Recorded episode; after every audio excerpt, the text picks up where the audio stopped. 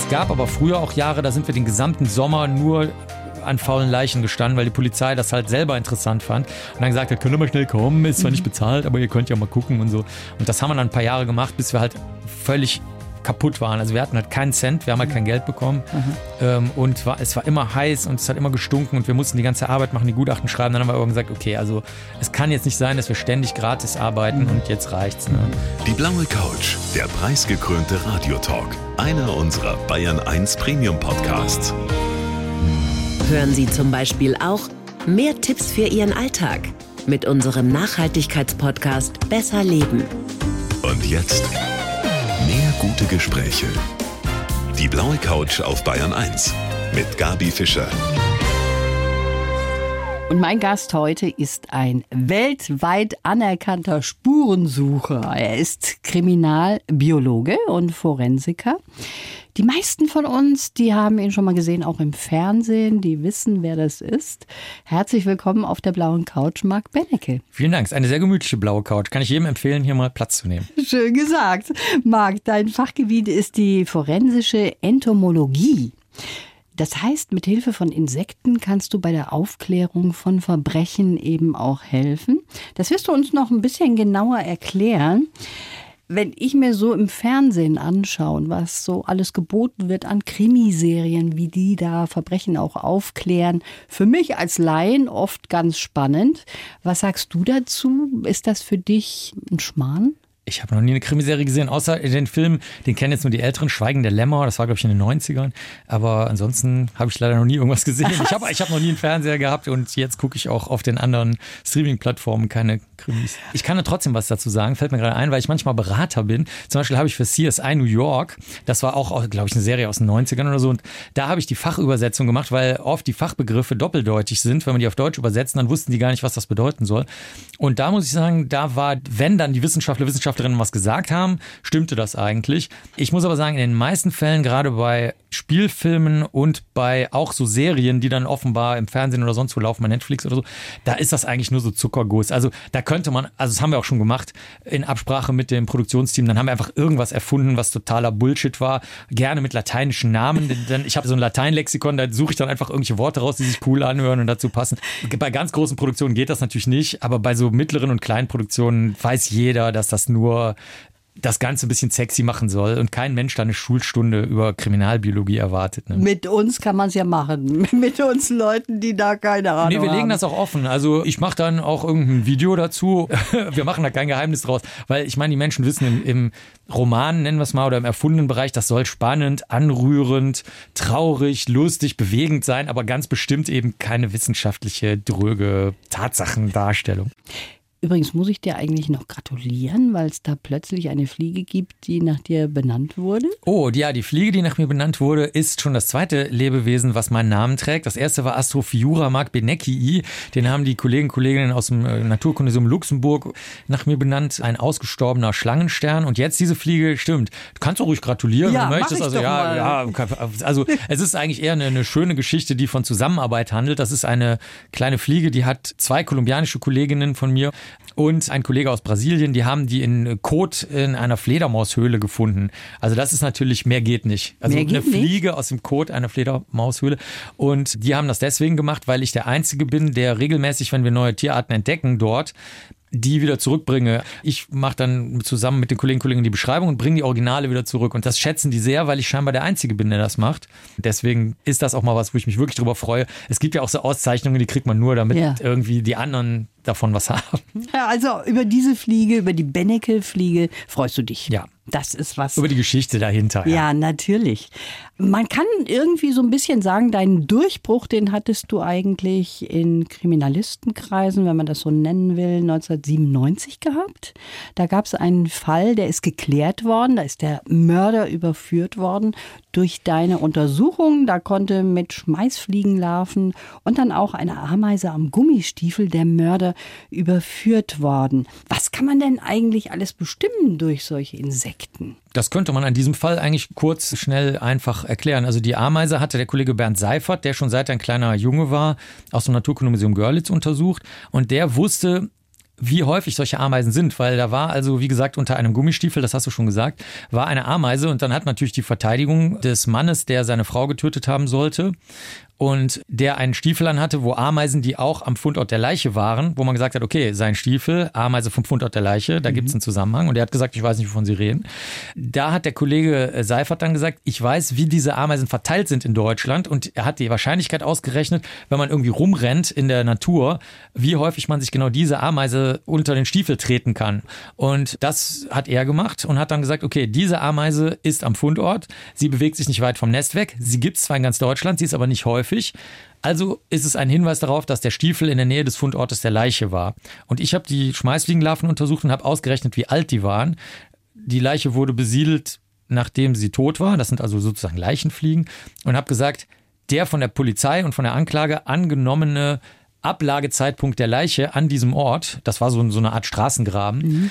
der stimmt mit dem Alter der Larven auf der Leiche überein. Und die Polizei hat natürlich noch ganz viele andere Sachen gemacht. Ja, Aber ja. das waren die beiden insektenkundlichen Mosaiksteinchen. Ja, das ist spannend, wie du das erzählst. Das wissen wir natürlich jetzt auch alles aus diesen Serien, die du ja nicht guckst, die Aha, ja, sowas gut, gut. auch als Inhalt zum Beispiel gut. haben. Jetzt hast du was mitgebracht, ich habe es eben schon gesagt, nämlich einen Krimi. Viral. Punkt. Blutrausch. Ich habe mal in einer Biografie, glaube ich, von dir gelesen, dass du eigentlich gar nicht so gerne Romane selber liest. Nee, gar, gar, überhaupt nicht. Das überhaupt nicht? Überhaupt nicht. Jetzt hast du was geschrieben. Wie passt das denn zu? Die Fans wollten das und wir haben so eine Regel bei uns im Team, wenn Angehörige in einem Kriminalfall was total Schräges wollen, wenn Leute ein merkwürdiges religiöses Wunder beobachten oder wenn die Fans unbedingt einen Krimi haben wollen, dann machen wir das halt, weil wir sind eigentlich ein Dienstleistung. Ich bin ja öffentlich bestellter und vereidigter Sachverständiger mhm. und ich musste schwören bei der Vereidigung, dass ich für jeden arbeite. Und da ich das auch wirklich gerne tue und äh, zutiefst weiß, wie das ist, wenn einem keiner hilft, weil ich halt äh, manchmal auch erleben musste, dass ich irgendwelche Fragen hatte, die alle so für seltsam gehalten haben und dann gesagt haben, Marc, jetzt hör mal auf, geh mal schlafen. Irgendwie sowas. Also nicht meine Eltern, ne, die meine ich jetzt nicht damit, aber andere Leute fanden das manchmal seltsam. Dann habe ich gesagt, gut, dann machen wir das jetzt mit dem Krimi und überlegen uns einen guten Dreh und dann am Ende fand ich den Dreh sehr gut, nämlich dass man über darüber redet, wie stark man, die Krimi-Autorinnen und Autoren nennen das einen roten Hering. Also da wird vor allem was Stinkendes, Leuchtendes hergezogen. Man läuft hinterher, ist aber die falsche Richtung. Und dann haben wir zwei sehr leuchtende, stinkende Heringe durch die Geschichte gezogen. Das eine sind Vampire, deswegen Blutrausch. Und das andere sind verschwörungsgläubige Menschen, die also, wie wir das in den letzten zwei Jahren erlebt haben, dann auf einmal unheimlich laut und nervtötend werden können. Und am Ende endet das dann natürlich anders. Anders. Auf jeden Fall überraschend, kann man sagen. Ja, also erstklassig, meiner Meinung nach wirklich sehr, sehr äh, lustig. Auch ein bisschen, sagen wir mal, mit Absicht gestanzt und äh, übertrieben, aber es ist ziemlich lustig. Ja, das ist aber auch mal schön, ne? wenn man sowas zwischendurch macht. Deine Arbeit, die zeigt ja manchmal, was ja. wir auch so an Abgründen in uns haben. Ja. Und auf der anderen Seite mal sowas zu machen. Aber du sagst sowieso, Emotionen bei der Arbeit, die schaltest du aus. Ich glaube mittlerweile eher, die habe ich gar nicht. Also ich dachte am Anfang, Anfang auch, weil ich immer danach gefragt habe und gesagt, schaltest du die aus? Hast du ja. was gelernt? Und dann habe ich immer gedacht, hm, keine Ahnung, weiß ich jetzt auch nicht. Aber ich denke mittlerweile, äh, wenn ich sehe, wer da bleibt bei uns im Team, das sind nur sehr, sehr, sehr wenige. Also die wirklich die Herausfallensmenge mhm. von Leuten ist bestimmt 99,9 Prozent, wenn man ja. das jetzt über die letzten, sagen wir mal, 30 Jahre rechnet obwohl die Leute hochgradig motiviert sind, die haben sich teilweise eingelesen, natürlich manchmal auch viel im Fernsehen leider gesehen. Also ich glaube, wenn ich mal so alle angucke, die dabei geblieben sind, wir haben einfach diese Art von Gefühlsübersprung mhm. nicht. Das heißt, wir haben schon, gerade wenn die Angehörigen da sitzen, also das darfst du dir schon unter die Haut kriechen lassen, so ist das nicht. Nur, es springt nicht über und wir sagen so, jetzt kämpfen wir für die. Ja. Weil nur weil die weinen und die Angehörigen sind, heißt noch lange nicht, dass das die Guten, die Braven, die Liebevollen sind. Das hat einem anderen nichts zu tun. Die Bösen können genauso traurig sein. Und ich würde mal sagen, die Mauern sind bei uns dicker und stabiler, die dieses Überschwappen der Gefühle in andere Bereiche, wo es nicht hingehört, nämlich ins Labor zum Beispiel, mhm. die das verhindern. Mehr ist es, glaube ich, gar nicht. Ich glaube aber eher, das ist ein Persönlichkeitszug und nichts, was man lernen kann. Du hast ja auch diverse Ausbildungen auf der ganzen Welt gemacht, zum Beispiel Amerika. FBI, das sagt uns natürlich auch alles was. Haben die da so ein bisschen die Nase vorn, die Amerikaner in Sachen Forensik? Sagen wir mal, die US-amerikanische Welt, die ich sehr gut kenne, weil ich auch regelmäßig auf Kongressen bin. Ich war auch gerade in Seattle auf der größten forensischen Tagung der Welt, die immer in den USA stattfindet, wo auch so Kriminalingenieurinnen, Ingenieure dabei sind, Giftkundler, Giftkundlerinnen, also nicht nur Rechtsmediziner, Rechtsmedizinerinnen mhm. oder so, Kriminalbiologen, Biologinnen natürlich auch. Die sind schon sehr weit vorne bei manchen Dingen, zum Beispiel wenn es darum geht, sehr strenge Regeln aufzustellen. Da sagen wir in Europa eher, ey, also wenn jemand ein Fachmann, Fachfrau ist, brauchst du keine strengen Regeln, weil dann muss die Person sich sowieso dran halten. Mhm. Das sehen die zum Beispiel anders. Die sind also sehr bürokratisch häufig, die Amerikaner, Amerikanerinnen. Das hat aber auch Vorteile, weil wenn natürlich jeder eine andere Sorte von genetischen Fingerabdrücken überall auf der Welt macht, kannst du die untereinander nicht vergleichen. Also wenn dann in Belgien eine Spermaspur gefunden wird und du kannst sie nicht mit der Spermaspur aus Bulgarien vergleichen oder der Blutspur oder so, dann ist das natürlich Shit. Deswegen da sind die Amerikaner, Amerikanerinnen sehr groß, obwohl man das ja eher den Deutschen nachsagt, ja. dass wir solche großen Standardisierer wären. Ich dachte das auch. Ja, der Grund dafür, dass die Amerikaner Amerikaner was machen, ist aber, dass sie sehr schlechtes Ausbildungssystem haben. Es ist super teuer und kein normaler Mensch will in unserem Bereich arbeiten, weil er nichts verdient. Oder ein zweites Beispiel, es gibt sehr viel gute Ausrüstung, sehr früh. Die ist aber häufig dann auch Schrott. Und dann sagen die Amerikaner, Amerikanerinnen, ja, ist doch nicht schlimm, wir haben es wenigstens ausprobiert. In mhm. Deutschland sagen wir, da warten wir jetzt erstmal fünf Jahre oder zehn Jahre, ob sich das bewährt oder nicht, und dann stellen wir das vernünftig her. Das heißt, ich kaufe zum Beispiel grundsätzlich niemals amerikanische Ausrüstungsgegenstände. Nie. Das klappt einfach nicht. Das zerbricht, das geht kaputt, das ist nicht zuverlässig, da gibt es keinen Service mehr hinterher. Also ich mag beide Welten und es gibt keine Welt, die besser oder schlechter ist. Was ist denn für dich der wichtigste Ausrüstungsgegenstand? Kamera. Also alles, was eine Kamera ist, eine Handykamera, eine gute. Ich habe auch eine super fette aus einem Stück typisch deutsch Metall hergestellte Leica, wo du auch das Objektiv nicht abnehmen kannst, also wo das fest sozusagen mit der Kamera verwachsen ist. Mhm. Meine jüngste Studierende hat von mir auch direkt als allererstes in einen guten Fotoladen gegangen, durfte sich eine gute Kamera aussuchen. Wir bringen den Studierenden auch oft bei, durchs Mikroskop zu fotografieren, damit man da keine extra Ausrüstung braucht, weil die auch immer nach ein paar Jahren veraltet ist. Also ich würde sagen, das ist das Allerwichtigste. Also stell dir einen Wald vor, du kommst da rein, da mhm. liegen Handtaschen, Kondome, Taschentücher, Blätter, Äste, Zweige, eine Leiche, noch eine Leiche, eine Jacke und so weiter. Und kein Mensch kann sich das merken. Ne? Dann fängt es an zu regnen mhm. und irgendwer latscht da durch und ein Ast bricht ab, dabei, während jemand da durchlatscht und die Leiche rauszieht. Und das kannst du nur durch Fotografie lösen. Also du bist einer der Ersten, der dann auch an dem Tatort ist. Wenn die Polizei das möchte oder die Staatsanwaltschaft ja. oder die Angehörigen, je nachdem, okay. wer die Leiche findet. Ich habe jetzt für dich den Lebenslauf, den kriegt jeder Gast von uns. Deinen? Deinen. Ich krieg meinen Lebenslauf. Genau, von uns geschrieben. Den liest du einfach mal vor und dann können wir darüber sprechen. Lustig wäre natürlich auch dein Lebenslauf jetzt gewesen, aber Ich lese jetzt nur vor, ich weiß, was jetzt kommt, dafür kann ich nicht haften. Ja. Ich heiße Marc Benecke und habe großen Spaß an Spuren und der Wahrheit. Als Kriminalbiologe kann ich all das weiterführen, was ich schon als Kind gerne gemacht habe. Chemie, Physik, Fotografieren, Tüfteln, Forschen und keinen Sport. Ja, das stimmt. Tod und Verwesung sind für mich keine Tabus. Sie gehören zum Leben einfach dazu wie das Wetter oder die Gezeiten. Die Vergänglichkeit allen Lebens ist eine biologische Notwendigkeit. Wer das anerkennt, lebt glücklicher. Gebürtig bin ich ein Bayer, aber die rheinische Mentalität hat mich geprägt. So lautet mein wichtigster Grundsatz, it is wie it is. Das stimmt und ergänzen möchte ich, ich habe heute eine Riesenbreze als allererstes gegessen. Das heißt, ich habe also auch noch genügend bayerische, äh, wie soll ich sagen, äh, Bestandteile in mir. Schön gesagt. Also geboren in Rosenheim, aber du fühlst dich als Kölsche Jung.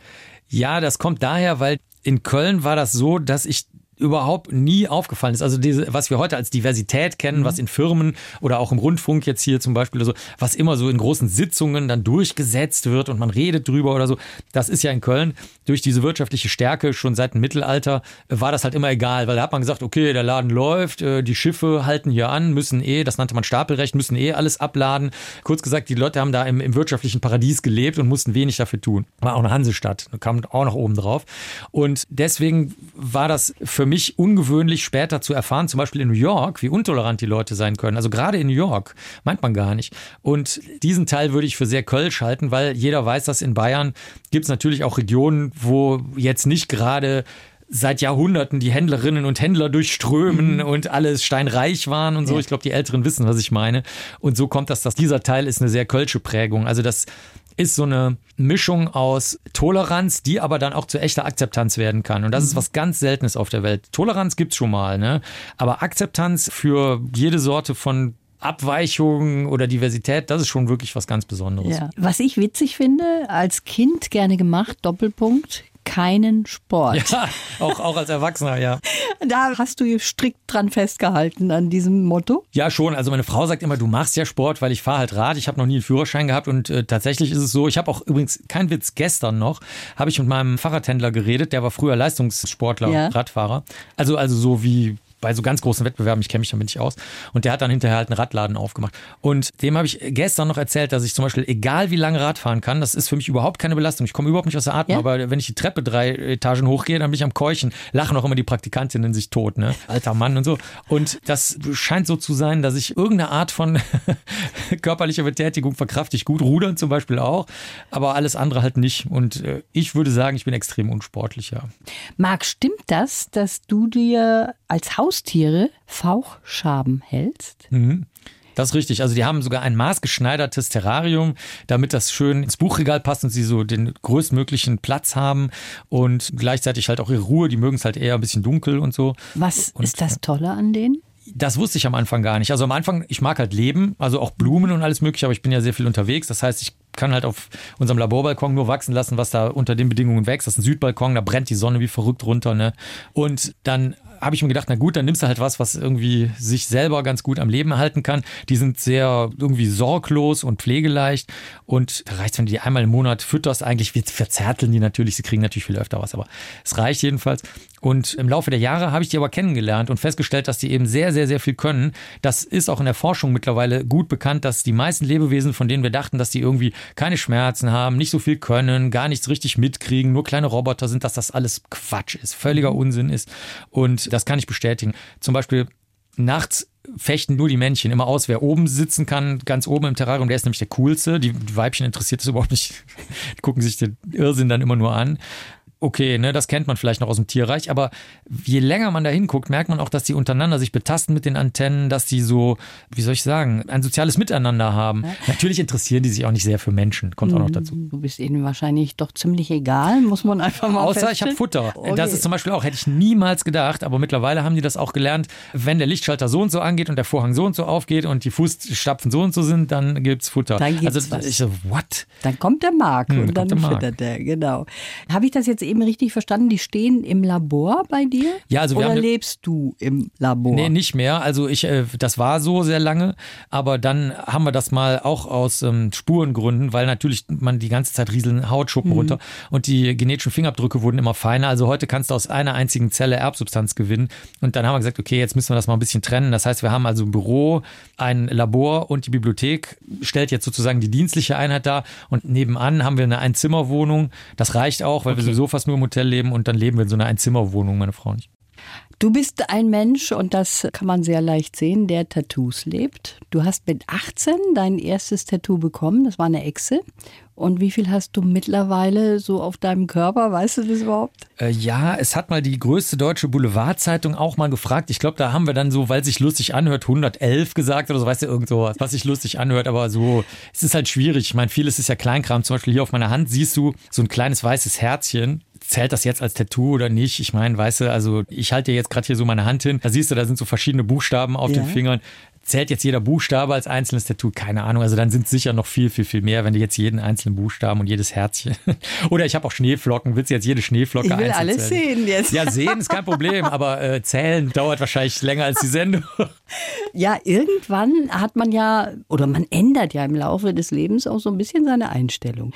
Hast du dir irgendwann mal gedacht, oh nee, auf das eine oder andere hätte ich jetzt verzichten können? Weil wegmachen ist ja gar nicht so einfach. Doch, wegmachen ist heutzutage einfach. Ja, ja, das geht Ach so. heute beim Hautarzt, Hautärztin. Die lesen aus, welche Farbe das, Farben das sind und können dann gezielt das zerschießen. Ich würde es nicht machen. Du kriegst riesige Blasen, es ist super teuer. Ich habe keine Ahnung, warum sich jemand Tattoos entfernen lässt. Wie du schon sagst, dann würde ich es mir halt vorher anders überlegen. Also ich würde sagen, die Persönlichkeit von Menschen ändert sich eigentlich nicht, außer jetzt durch Demenzerkrankungen, schwere Unfälle, wo das Gehirn geschädigt wird. Aber sagen wir mal, die Persönlichkeitszüge bleiben gleich. Das sehe ich auch bei den Studierenden. Die treffe ich ja teilweise wieder, 10, 20, 30 Jahre später.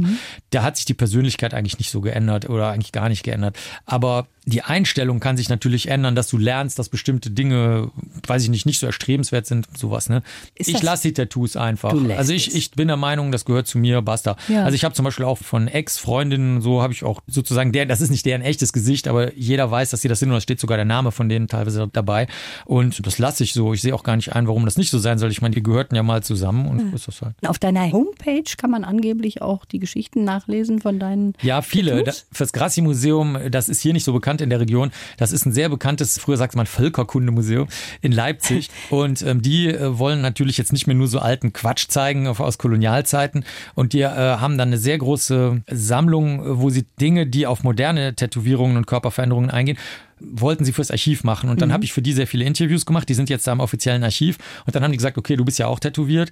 Dann haben wir mich kreisrund drehbar im Netz gemacht. Und einzelne Tattoos kannst du anklicken auf Beneke.com einfach, einfach meiner Webseite. Und dann äh, poppen die Geschichten auf. Aber es sind nicht alle. Also es ist nur eine Auswahl. Das ist sehr witzig, finde ich. in der Museumssammlung zu sein, Ja, ist eben. natürlich auch sehr sexy. Also Das ist richtig toll. Du hast eben gesagt, du bist freiberuflich. Das heißt, du bist also nicht bei der Polizei angestellt, Mhm. sondern die rufen dich, wenn es besonders knifflig wird. Und wenn man sagt, ach, da könnte der Bennecke uns weiterhelfen. Ja, nicht nur die Polizei. Also es ist tatsächlich so, wie ich vorhin sagte, mit diesem Schwören. Ich musste Ja. das schwören. Es, es ist tatsächlich auch wirklich richtig viel Fälle in Ländern, wo die örtlichen Behörden und auch die sonstigen Beteiligten an dem Fall merklich, sagen wir mal, sich abgesprochen haben aus Gründen, die ich politisch verstehen kann, die aber mit Wahrheit nichts zu tun haben. Also da habe ich schon sehr krasse Sachen gesehen, besonders wenn es um organisierte Kriminalität, Geheimdienstsachen und so weiter geht. Sagen wir mal jemand, der keinerlei Vernetzung hat und Ja. niemanden kennt.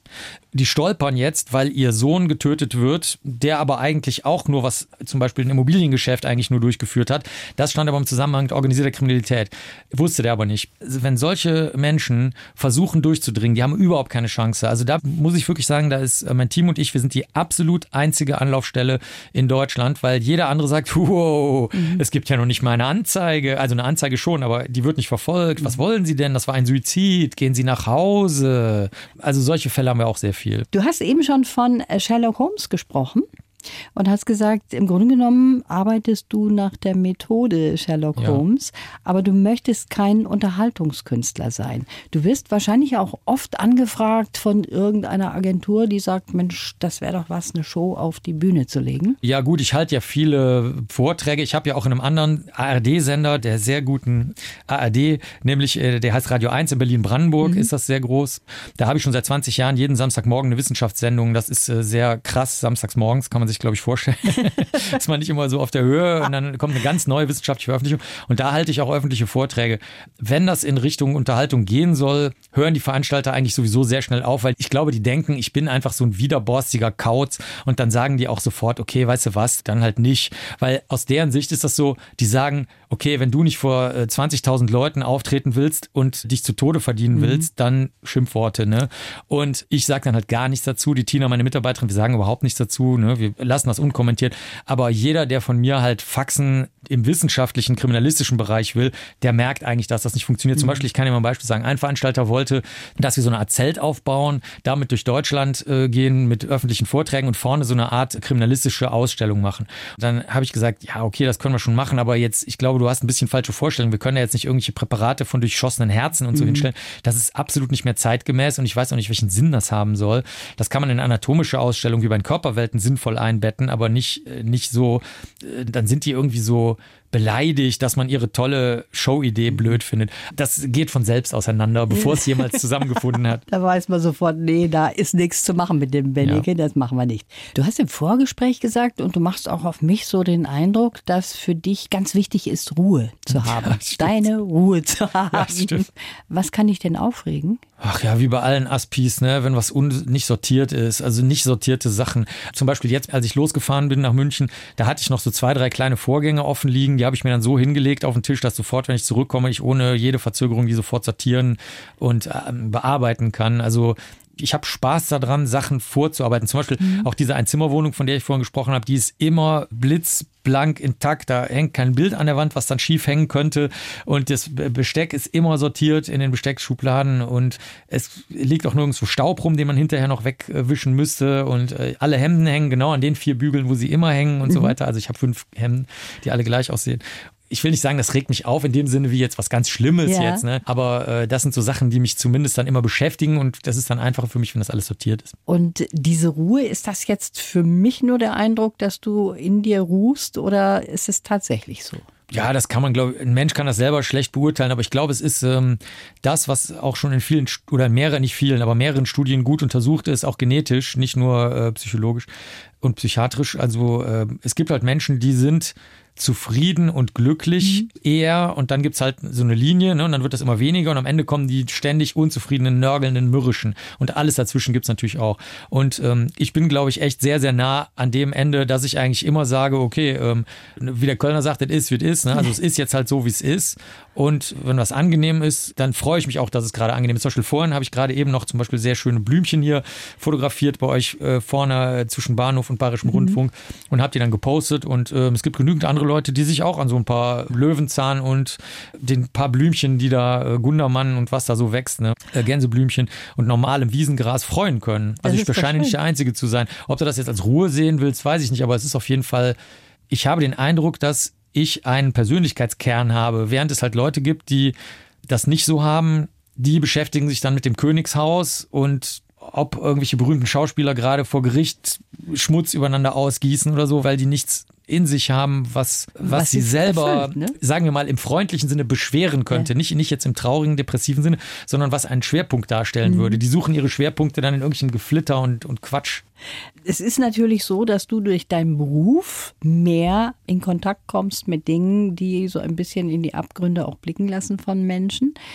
Kannst du das total abstreifen oder lässt du das gar nicht an dich nah rankommen? Das halte ich für das Schlechteste, was du machen kannst. Wenn du das wegschiebst von dir, das haben wir auch gesehen, ähm, in Gesellschaften, die sehr diktatorisch sind und die Persönlichkeitszüge der Menschen unterdrücken wollen oder die so gleichförmig machen wollen oder in Regeln pressen wollen, dann führt das zu dieser, man hat das früher Deformation genannt, dann wird die Persönlichkeit, wird dann zerdrückt, so wie Knetgummi in die falsche Richtung gedrückt und dann hat das also ganz schlimme Ausflüsse, dann werden die Leute sehr bösartig und schlecht gelaunt, traurig nach innen gewendet und so.